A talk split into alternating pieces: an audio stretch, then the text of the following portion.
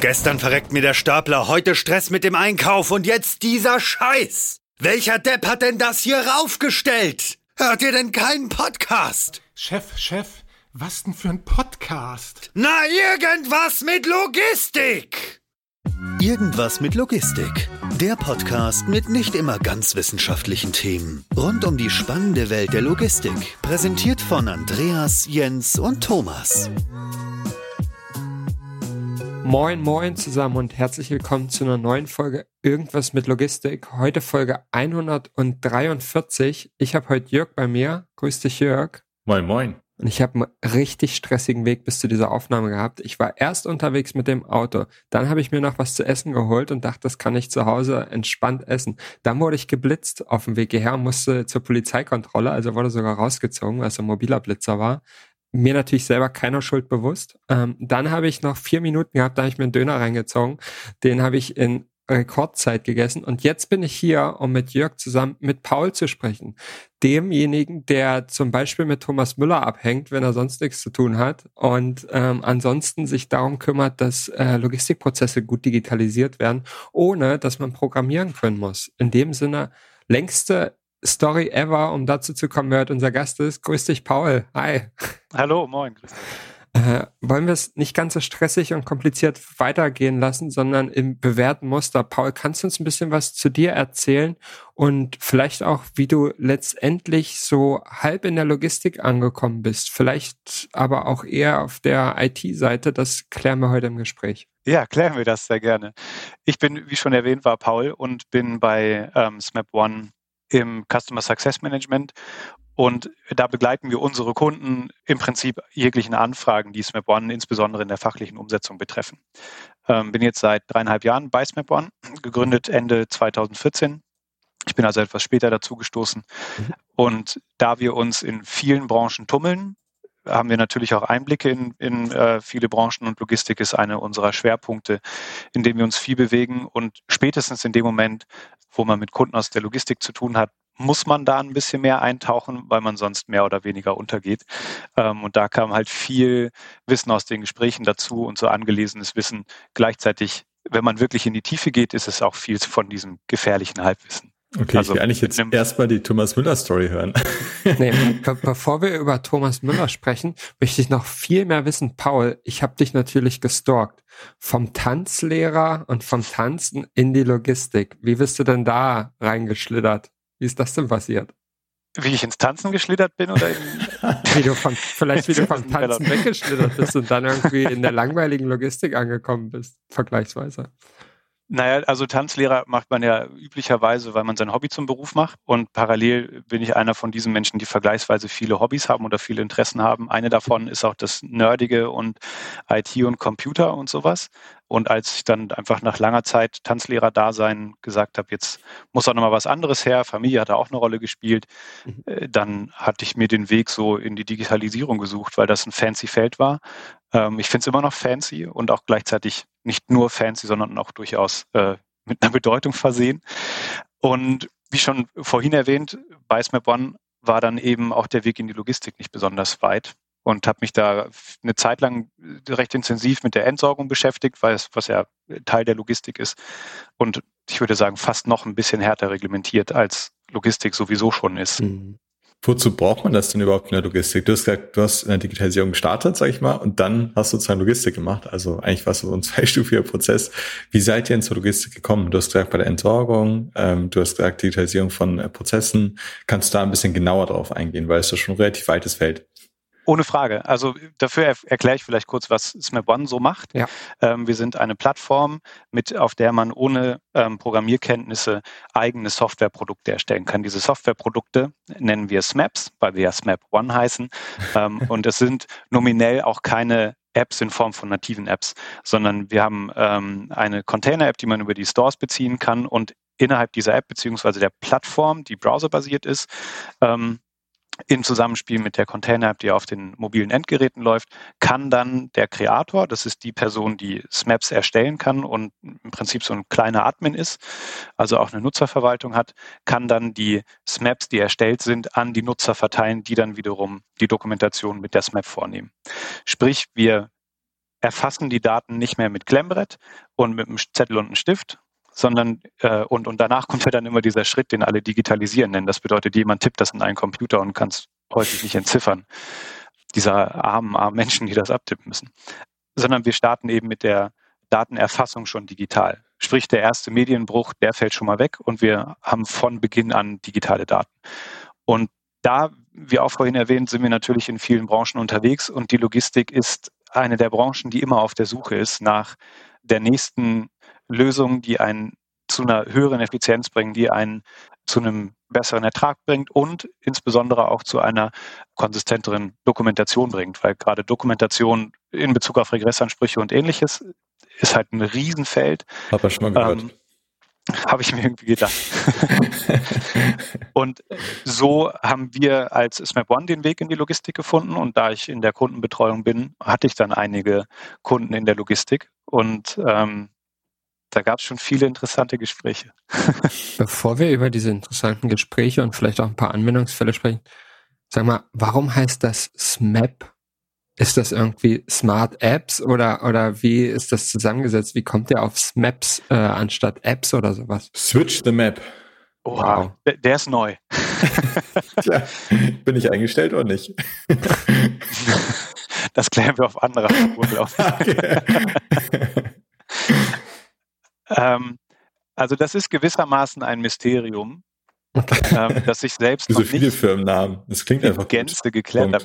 Ich habe mal eine Abkürzung oder eine Erklärung gesehen, das war in irgendeiner alten Präsentation, die ich mal in den Tiefen des SharePoints gefunden habe. 2019. Da stand Smart Mobile Application Professionals, glaube ich. Wow.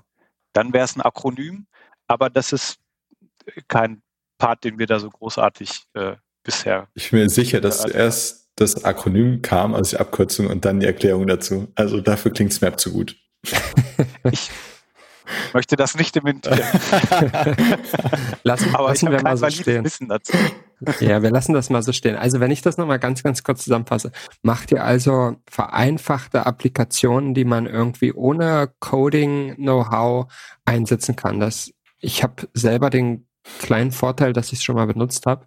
Also weiß ich, dass man eigentlich so Apps, die man auf dem mobilen Device oder auch auf dem PC, glaube ich, nutzen kann, per Drag and Drop quasi so zusammenbasteln kann, so Formulare, Drag and Drop Felder oder oder ähm, Dropdown Felder, so heißt das und so weiter und so fort, auch Fotos und so weiter. Wenn man zum Beispiel einen Wareneingangsprozess oder einen Qualitätssicherungsprozess dokumentieren will, dann kann man das mit eurer Lösung machen, sehr sehr unkompliziert.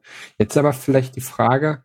Ähm, warum sollte ich das denn überhaupt machen und warum sollte man das nicht vielleicht einfach im Kontext eines Lagerverwaltungssystems oder so machen, wenn man, wenn man sowas vielleicht schon hat? Oder ist das etwas, was man nur nutzt, wenn man gar keine IT-Unterstützung bisher hatte? Nee, das Feld ist dann unterschiedlich zu betrachten, in dem man sich bewegt. Also man soll ja Fragen nicht bewerten. Ich finde aber trotzdem, das war eine gute Frage, insofern, dass es eine interessante Frage ist.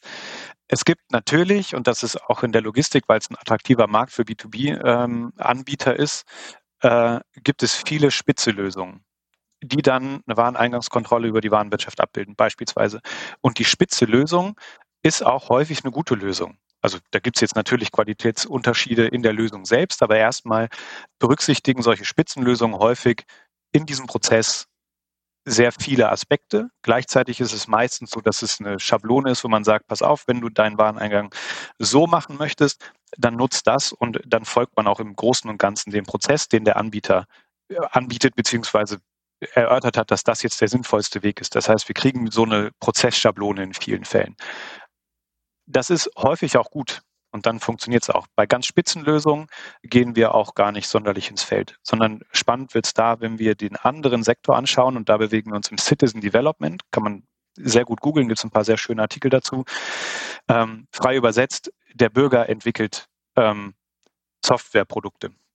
Jemand, der keine äh, Softwareentwicklungskenntnisse hat. Und das ist eben der, der Teil, zu dem wir befähigen, sprich die Person, die den Wareneingangskontrollprozess sehr gut kennt, die Person, die im Wareneingang arbeitet, kann diesen Prozess so umsetzen und so digitalisieren, also die Dokumentation so digitalisieren, wie es zu dem tatsächlich vorliegenden Prozess passt. Und diese Flexibilität bieten spitze Lösungen üblicherweise nicht.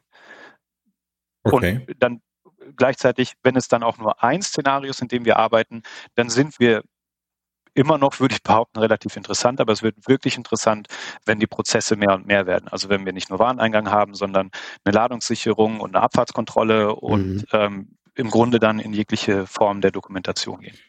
Gibt es da trotzdem so einen äh, Prozessfokus, den ihr habt? Du hast äh, auch schon Container angesprochen. Ähm, da nehme ich mal an, dass ihr auch relativ viel auf dem Yard macht, ähm, weil das ja, ich sage mal so, das Hauptsächliche auf dem Container sich der Spielplatz befindet.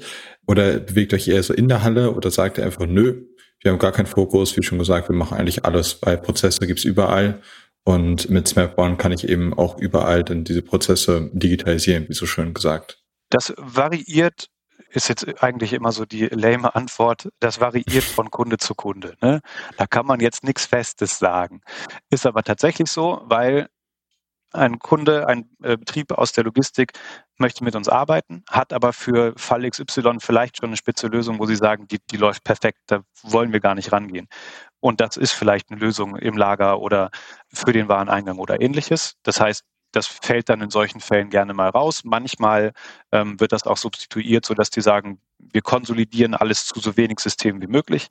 Ähm, aber da richten wir uns de facto auch nach den Kunden. Also das, dadurch sind wir, ist unser Spielfeld halt wirklich groß, weil die Erfassung von Daten funktioniert überall mehr oder weniger gleich. Hm. Macht ihr damit auch was?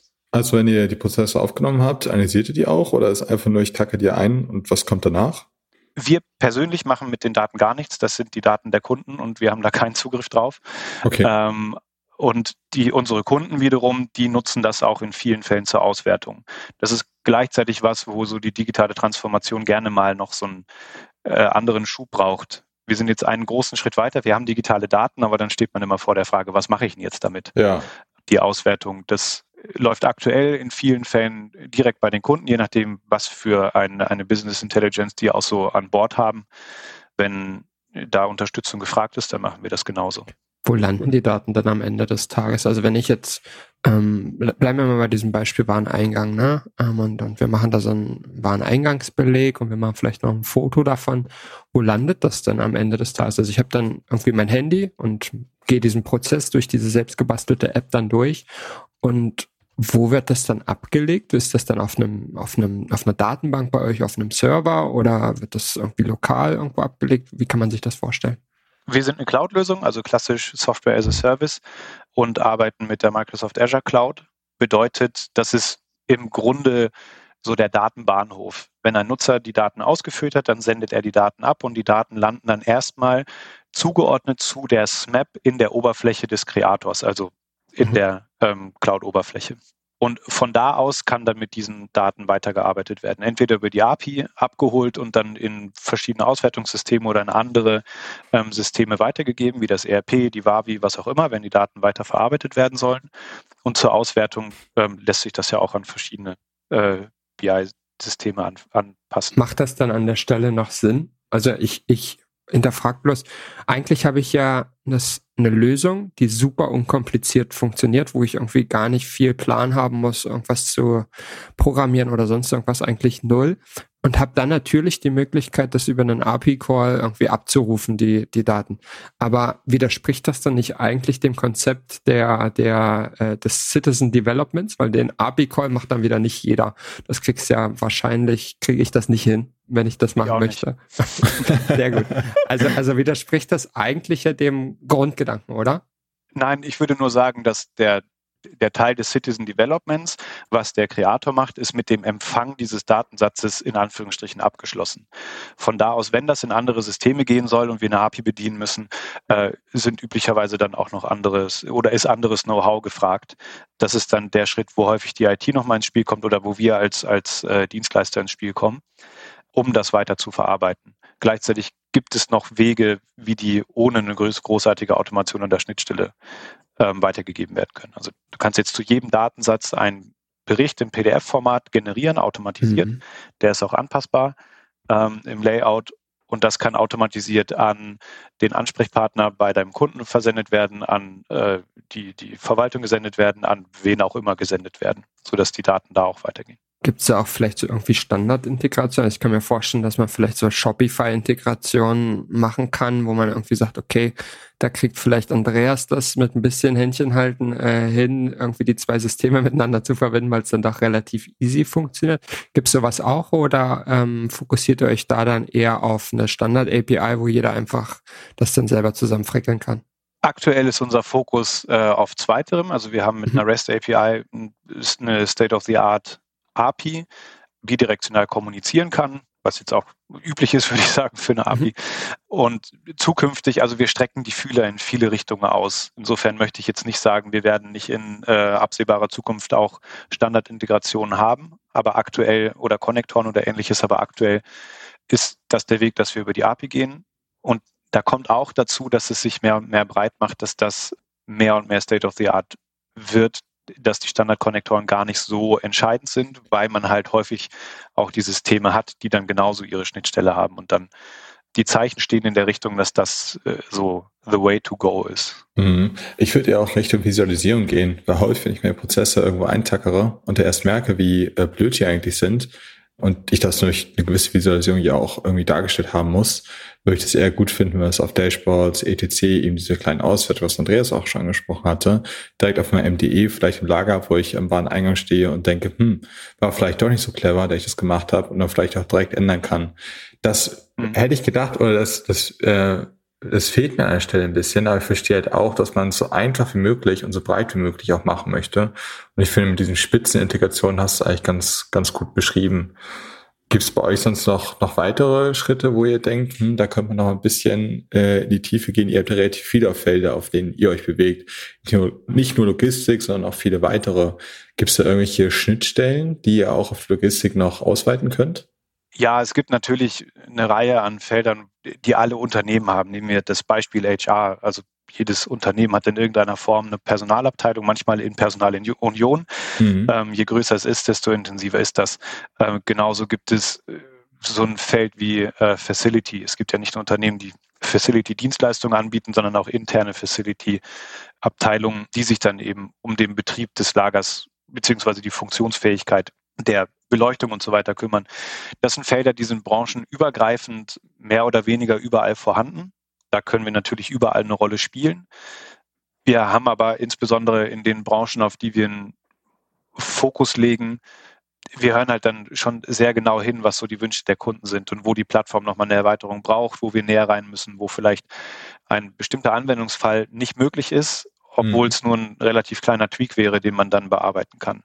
Das macht viel davon aus. Und deshalb ist es halt wichtig, auch wenn wir im Prinzip überall angewendet äh, werden können, ist es schon wichtig, sich ähm, explizit um die Branchen, in denen wir schon aktiv sind, zu kümmern. Mhm. Genau wenn du jetzt, wenn du diese Branchen miteinander vergleichst, du hast vorhin schon mal die, die Abfallbranche ähm, ins Spiel gebracht, aber wenn du so die unterschiedlichen Branchen dir anguckst, ist die Logistik weit vorn bei der Digitalisierung ihrer Prozesse. Oh, das ähm, ist eine und, und, schwierige Frage. Ja, klar, Sag aber, aber so Digitalisierung in Deutschland, so rank mal die nee, Top 20 nee, nee, nee, nee, aber eigentlich kannst du ja, kannst du sagen, je mehr Anwender in einer bestimmten Branche unterwegs sind, desto mehr Bedarf an einfacher Digitalisierung haben die ja scheinbar auch. Ja. Würde ich, würde ich zumindest mal so unterstellen, ne? Weil wenn du gut digitalisiert bist, dann brauchst du ehrlicherweise nicht die einfachen Anwendungen, sondern dann hast du deine Branchenlösung, die das alles abdeckt. Das, das wäre so der Link, den ich hätte. Ganz im Ernst, ich dachte auch, als ich BLG bei euch gesehen habe, als äh, Referenz äh, öfter auf eurer Website, dachte ich, hm, äh, wieso nutzen die euch? Also die sind doch genug digitalisiert. Ich meine, die haben noch genug Stuff bei sich äh, rumliegen, was sie einfach mal so nutzen könnten. Wahrscheinlich viele Tools, die irgendwann bestellt haben und irgendwo auch auf dem Digitalisierungsfriedhof liegen. Da würde mich mal interessieren, was ihr da gemacht habt überhaupt. vielleicht weiß es jetzt auch gar nicht, vielleicht ist es ein bisschen gemein. Aus dem Stehgreif müsste ich da mehr oder weniger passen. Ich glaube, ich könnte mich jetzt auf der Homepage schnell schlau lesen, weil da eine Erfolgsgeschichte dazu ist. Das war ein Test. Ähm, also ich hatte, ich habe äh, BLG nicht selbst in der Betreuung gehabt. Ja. Ähm, ich meine aber, dass Lagerprozesse da eine Rolle spielen. wir sind jetzt gerade so bei zwei Fragen. Wie, wie, wie gut ist die Logistik in der Digitalisierung? Ja. Und der zweite Aspekt war der von Jörg, den ich gerade nicht in der Kürze zusammenfassen kann. Aber ich, ich gehe mal zuerst kurz auf den, den mhm. Stand der Digitalisierung ein. Der, der lässt sich natürlich etwas schwer ermitteln, weil es aus meiner Perspektive jetzt nur eine so eine Meinung ist. Ähm, deshalb würde ich gar nicht so sehr auf den Status quo eingehen, weil den, da wissen wir, ist in Deutschland noch einiges aufzuholen.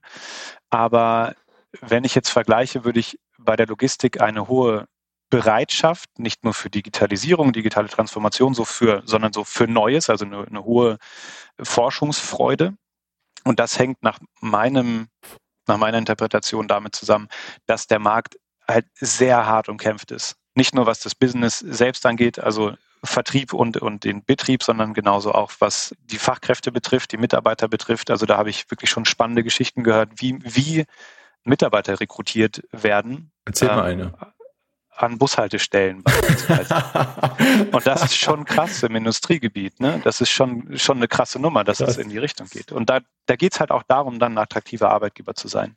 Und da ich relativ wenig Leute kenne, die ein Klemmbrett sehr gerne mit sich rumtragen und dazu noch eine Kamera und hinterher sich hinsetzen und ein oder im schlimmsten Fall acht bis zwanzig Fotos einem bestimmten Vorgang zuordnen.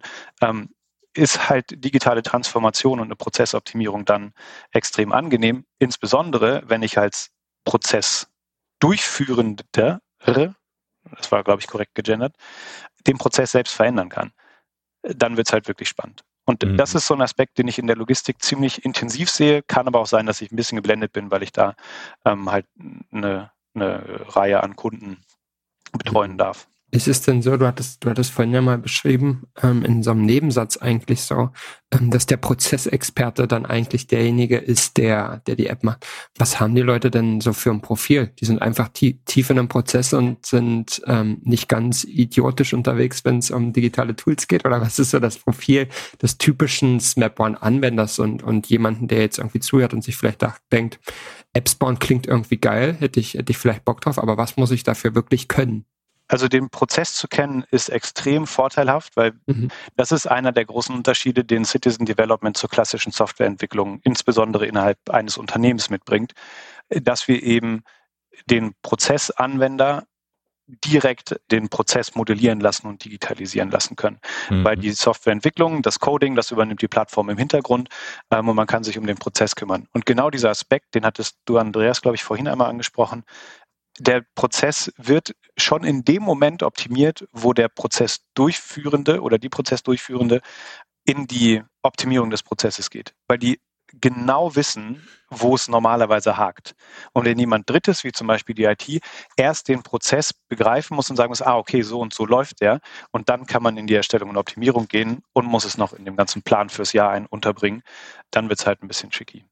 Ja, ich weiß, was du meinst, glaube ich, diesen Painpoint, dass vielleicht das mal aufschreibt, äh, auch wenn der Prozess schon jahrelang eben äh, in place war.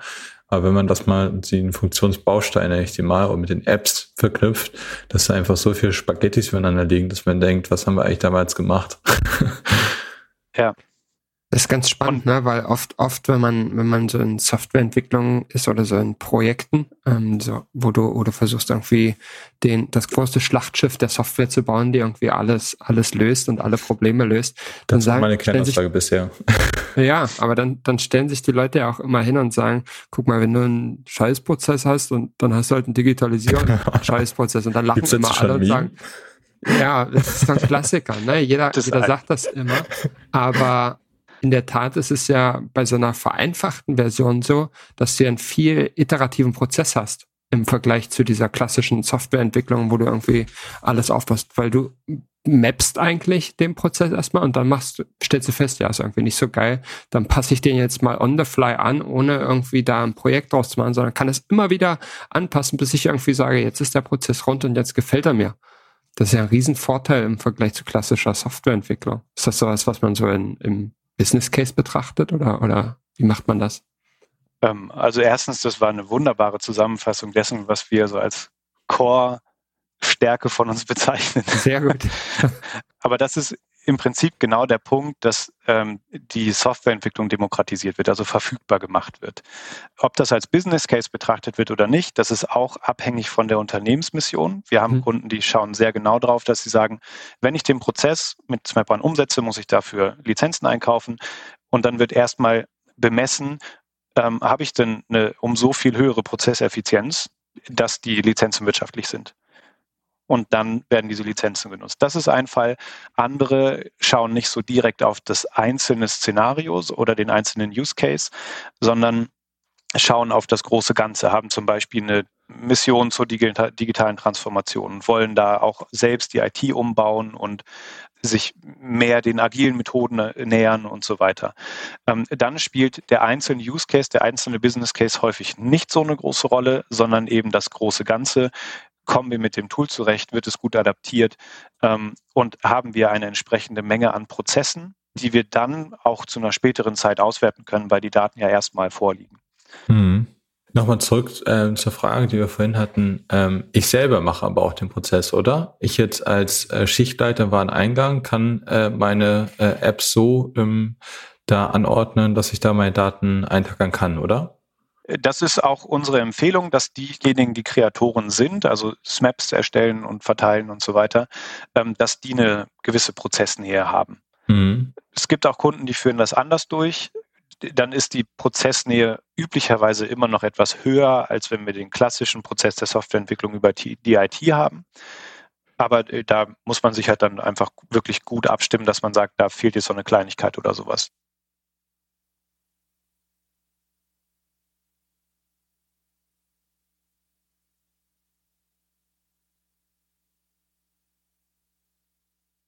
Was wir tatsächlich sehr regelmäßig hören, ist, dass die Plattform durch ihre Einfachheit besticht und das Learning by Doing mhm. ähm, extrem, also extrem gut in der Plattform aufgeht. Insofern die ersten Schritte, auch bis zur ersten SMAP und bis zu den ersten Datensätzen, die sind, je nachdem, wie aufwendig jetzt der Prozess selbst ist, ist es sehr schnell gemacht. Und dann haben wir aber darüber raus noch erweiterte Funktionen, wo man dann in eine Formelwelt eintauchen kann und Bedingungen auf, von einem Feld zum anderen erstellen kann. Da ist es dann häufig schon so, dass man nochmal, also dass wir mehr unterstützen, auch mit einer Online-Akademie zum Beispiel, in der das lernbar ist. Ähm, und da kommen wir dann halt als Anbieter nochmal etwas mehr ins Spiel. Aber viele starten, setzen die ersten Dinge um und sagen, super, da können wir erstmal mit loslegen. Gibt es da bei euch auch so einen Ansatz zur Gamification? Also Prozesse aufnehmen ist ja so ungefähr, jetzt nicht böse verstehen, aber das Langweiligste, was ich mir vorstellen kann. Aber ähm, kriegt man dann nach 100 Prozessen irgendwie eine Krone? Ich sage jetzt mal ganz kühn noch nicht. Okay. Ähm, wie, wie vorhin erwähnt, wir strecken unsere Fühler da in viele Richtungen aus und allein bei Gamification in aller Munde ist und halt eins dieser klassischen Buzzwords, gucken wir da natürlich auch drauf, was man da noch machen kann. Ich würde jetzt nicht sagen, dass das so ein High-Priority-Thema ist, aber unbedeutend ist es auch nicht. Mhm. Lass mal von den Buzzwörtern weggehen und vielleicht nochmal tatsächlich über, über ein, zwei konkrete Beispiele sprechen, die, du, die ihr vielleicht in der Logistik umgesetzt hast. Was sind so dein, deine Lieblings-SMAP äh, um auch das korrekte Wort zu sagen, die du, die du in jüngster Zeit in der Logistik irgendwie gesehen hast oder beobachtet hast. Was kann man, was kann man so machen? Die Kreativität ist ja am Ende grenzenlos schon fast. Ähm, also klar, es ist irgendwo limitiert, das können wir auch nochmal nachher besprechen gleich. Aber was sind denn so die ähm, gängigen Use Cases in der Logistik? Erzähl mal ein paar Beispiele. Ein hatten wir vorhin, die klassische Wareneingangskontrolle ist mhm. was, was sehr gerne äh, mit Snap One umgesetzt wird, würde ich jetzt nicht in jüngster Zeit beschreiben, sondern eher als einen der Klassiker. Mhm. Und womit schon der Großteil der Logistiker mindestens am Rande zu tun hat, sind so die Themen Abfahrtskontrolle oder Ladungssicherung. Mhm. Was kann ich da zum Beispiel machen? Wenn ich das mit Deine Ladungssicherung dokumentiert. okay, also das kann ich mir dann so vorstellen, dass es irgendwie verschiedene Häkchen gibt, die ich setzen muss. Okay, weiß ja, ich nicht. Genau. Ähm, Spanngurt ist äh, festgemacht oder sonst irgendwas. Kann dann ja auch, glaube ich, Fotos machen. Ähm, genau, Fotos machen, Skizzen machen und dadurch wird halt sehr detailliert oder so detailliert, wie man es aufbereiten möchte, kann ich dann eine Ladungssicherung halt sehr valide äh, durchführen und habe dann halt die Daten direkt zur Verfügung. Sprich auch dieser Punkt von Ladungssicherungsdokumentation, ich mache das auf dem Zettel und einen Stift und dann nehme ich die Kladde mit und dann bin ich aber erstmal weg. Und es gibt viele Fälle, jetzt nicht nur in der Logistik, sondern auch in der Montage, wo dann die Mitarbeiter ein, zwei Wochen unterwegs sind, dann dauert das, bis die Zettel im Büro ankommen. Sprich, mhm. man kann gar nichts damit machen.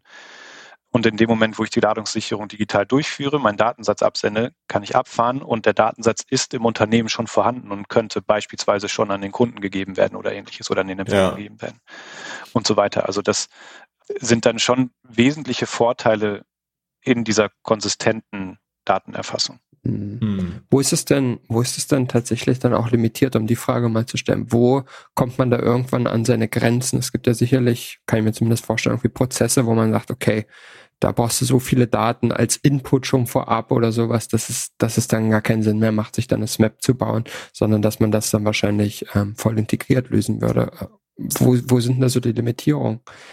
Im Prinzip wenn wir an den Rahmen von einer Datenerfassung gehen, fallen mir spontan keine oder wenn überhaupt sehr wenig Limitierungen ein. Mhm. Wenn wir an die Digitalisierung von Gesamtprozessen gehen, dann gibt es natürlich Aspekte, die wir jetzt, da wir Datenerfassung in erster Linie machen, in denen wir nicht stark sind, nehmen wir so eine automatisierte Videoüberwachung vom Laderaum oder ähnliches, der mhm. vielleicht auf Basis von äh, Temperaturfühlern und so weiter automatisiert Informationen versendet, dann wäre das etwas, was technisch nicht umsetzbar ist, weil wir, also mit SMAP One nicht umsetzbar ist, weil wir derzeit die Datenerfassung, die ein Mensch auf, mit Zettel und Papier macht, äh, digitalisieren. Mhm. Sprich, eine automatische Temperaturfühlung oder ähnliches, da jemand müsste das erheben. Das war genau Laden. mein Punkt eigentlich auch, den ich fragen wollte, hast du jetzt schon wahrscheinlich beantwortet. Auch Scanner beispielsweise, um äh, Kommissioniervorgänge auch abzubilden und dann eben bei SMAP One anzubinden, ist dann aktuell noch nicht möglich. Wollt ihr das machen? Dann gleich die Frage hinterhergeschossen. Also wir bieten ein Modul an, das heißt Codescanner. Damit kann man die gängigen äh, QR- und Barcodes scannen mhm. und also auslesen und entsprechend weiterverarbeiten. Und was, also wir, wir haben viele Fälle, in denen so ein Handscanner verwendet wird und als Eingabeinstrument verwendet wird. Also das ja. wird dann meistens in Textfelder eingegeben, weil die von den Geräten als Tastatur erkannt werden.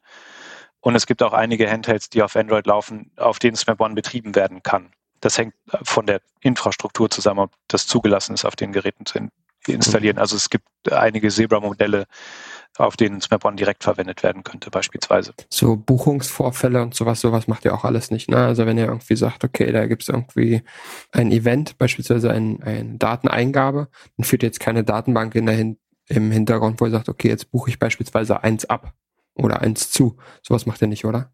Das machen wir nicht out of the box, aber mhm. wir haben auch da reihenweise Fälle, wo wir die Daten in der Plattform empfangen, die lösen einen Trigger aus, eben eventbasierte Automatismen, mhm. die dann wiederum Datenbestände in anderen Systemen, das kann sowas Simples wie Excel sein, kann aber natürlich auch eine Wavi oder eine RP oder was auch immer sein, mhm.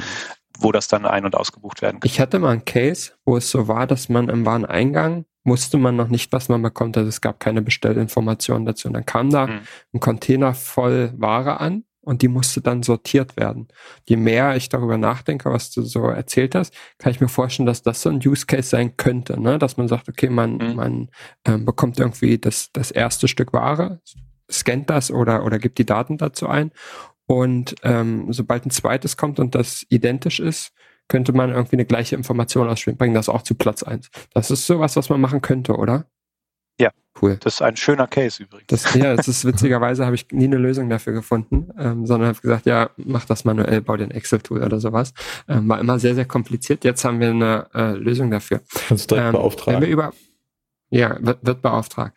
Ähm, baue ich mir selber mit meinem Smith One-Account, den ich noch irgendwo habe.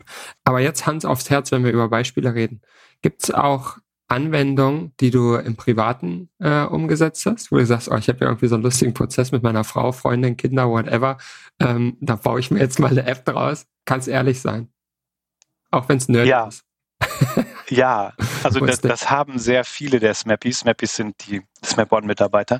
Ja. Haben sehr viele. Eins meiner Hobbys ist Brotbacken mit Sauerteig und ich habe mir eine Smap gebaut, in der ich mir die Rezeptmengen ausrechnen kann. Geil. Und Können ich habe das von einem Kollegen Teaser gesehen, machen? der Biertaste. Klar. Ich hatte mal äh, ein, ein früherer Kollege, der hatte, glaube ich, für ein Biertasting eine Map gemacht. Da konnten dann, die Leute sind zu ihm nach Hause gekommen und dann konnten sie die Biere bewerten. Dann, ich spiele sehr gern Golf und da gibt es auch verschiedene Möglichkeiten, wo man es einsetzen kann.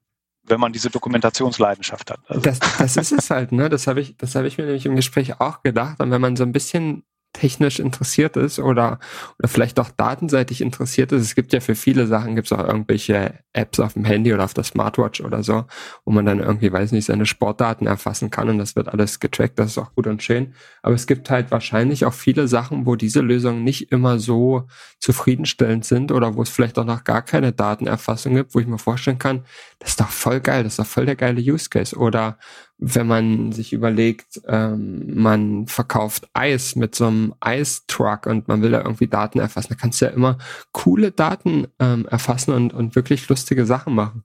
Also ich bin, bin da schon so ein bisschen angefixt, ähm, deswegen habe ich auch diesen Account noch irgendwo, den muss ich tatsächlich mal reaktivieren ähm, und, und mal gucken, was, was mir da für verrückte Dinge so einfallen, ähm, die, ich, die ich digitalisieren kann oder äh, möchte oder einfach nur zum Spaß mache. Paul, das ist ein super, super, super spannendes äh, Feld, das ihr da habt.